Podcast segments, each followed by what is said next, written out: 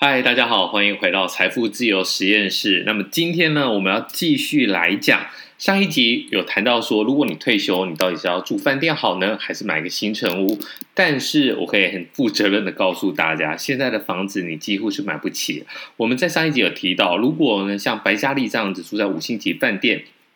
一年花多少钱？两百二十万。那两百二十万，如果你住三年、三十年的话，大概是六千六百万。六千六百万可以在哪里买房子？大安区买一个，新义区或者在新义区买一个，大约只能买到四十平的房子。那么以单价来讲的话，你四十平的房子单价一百五十万，你还可以买到新房子，但是。如果你没那么有钱呢？你没那么有钱的情况之下，你觉得你有办法花六千六百万买房子吗？那买了房子之后呢？买房容易养房难，接下来你还要面对的就是水电瓦斯费，还有管理费。现在一般来讲的话，单平的管理费大约是一百五十元，一百五十元。如果你买一个四十平的房子，哇，那也是要好几万块。那这个来讲的话，一般来讲有办法负担吗？如果你四十坪乘一百五十元的话，还好，应该是六千块。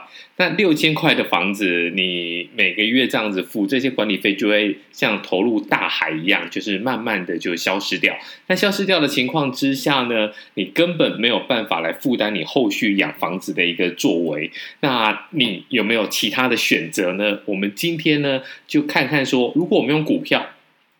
你先把这个钱投入股票里面，那你投入股票里面的话，你可以靠着这个股票的每年配股配息来免费住饭店吗？好，其实网络上面有个专栏作家叫印和田，他当初就有来做一个简单的一个试算，他用的是金华酒店二七零七，那么金华酒店呢，比五星级。白嘉丽住的那一间，我觉得应该可以讲吧，因为其实好像大家都知道。好啦，我我们为了方便来的话，那那那就说了吧，那就是君悦 （Grand h y y a Grand h y y a 的饭店是比较贵的，九星五星级的饭店的话，金华也算是蛮好的，也是五星级的。那虽然也是有一点点老旧啊，但是每个月每个晚上的话，大概比君悦便宜约五千元。好。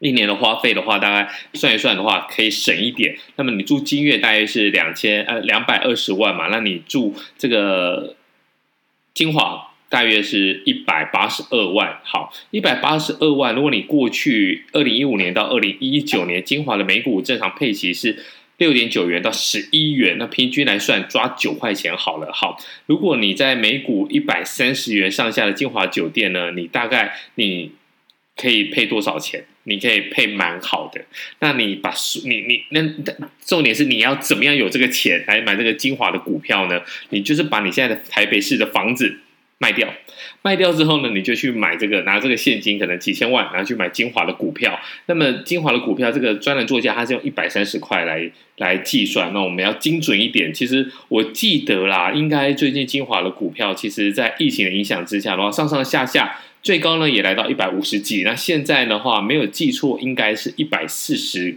元左右。那么请大家稍等我一下，我现在立刻马上就打开这个元大行动精灵来看一下，因为我手上也有持股精华的股票。好，精华现在是一百四十二元，好，一百一百四十二元，而且其实蛮蛮神奇的是，我刚才打开 App 发现，它昨天的。总量竟然只有八十四块钱啊！抱歉，是八十四张。所以呢，它最近的交投其实算是蛮清淡的。好，那你这么清淡的情况之下呢，你要买股票，你可能就是得花一点时间啦。就是你卖掉你台北市的房子，然后慢慢的买，慢慢的买。好，那这是刚刚我们来谈到硬和田这个专栏作家他的一个计算方式。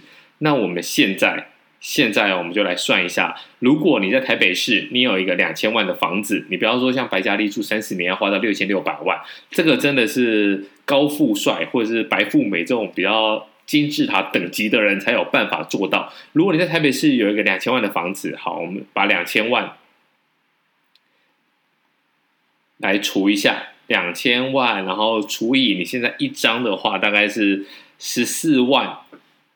点二，就是现在的股价大概是一百四十二块嘛，所以你一张股票的话要花掉你十四点二元，十四点十四万两千元。那你现在的话，你两千万可以买几张？可以买到一百四十点八四张。好，我们就来算一下这一百四十点八四张，如果它平均现在是疫情，但是我觉得疫情终究会过去。等到疫苗普及率打出来之后呢，大概国境也就会开放。好，一百四十点八四张来乘以平均你有九千块的话，好，没问题。你大概可以买到一百二十，呃，你你这样子每年配股配息大约有多少钱？大概一百二十六万元，一百二十六万元，然后你再来稍微算一下，一百二十六万。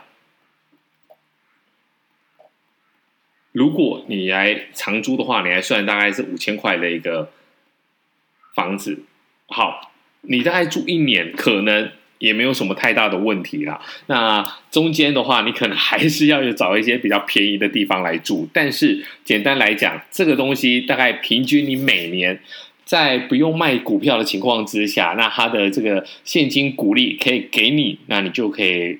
把这个拿去住饭店，而且呢，更好的一个消息是说，你并不一定每天都要住五星级的精华。如果你今天可以去宜兰，那宜兰有几间这种比较精品的温泉旅馆，其实也是蛮舒服的，而且呢，并不用住到那么贵。然后，尤其是 weekday，就是礼拜一到礼拜五的，礼拜一到礼拜四的情况之下呢，它一个晚上可能便宜的话，有这个旅展的优惠，大概两千多块，所以你就绰绰有余。那你接下来。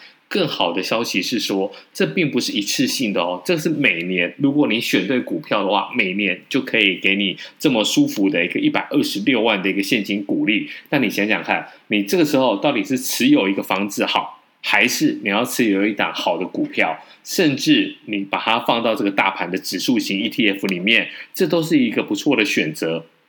但是我们还是要提醒大家，这个就是我们在采访过程中的经验分享，并不是我们给你的这个投资建议。所以呢，你可以多听听我们讲的，然后你也可以去问问看你的这个营业员，或是一些理财专家，甚至是你的这个专员。那你。一定要有所作为，你没有作为的话，那这下子要工作一辈子，然后你要面对的退休生活，没有准备好的退休生活，真的是非常可怕。那我们今天呢，就是来聊到这个退休怎么样去住五星级饭店。那么现在或许你会觉得说，现在这个疫情情况之下，国境封闭，到底怎么买股票？但其实你要想一想，如果有一天国境重启，那么很多大型的饭店已经倒闭了。到时候精华会不会是硕果仅存，甚至就剩下这两三家中的其中一家？那它的营业的竞争力会不会更强？其实大家可以思考一下。我个人呢是蛮看好精华的。那我要告告诉大家，我有持有，但我相信我的股。张数是非常少的，所以呢，这应该不会说造成说，哎，大家怀疑说我买我我来分享这一集是为了推升精华的股价，真的不必要。但是我觉得每个人都要想想自己退休，你真的准备好了吗？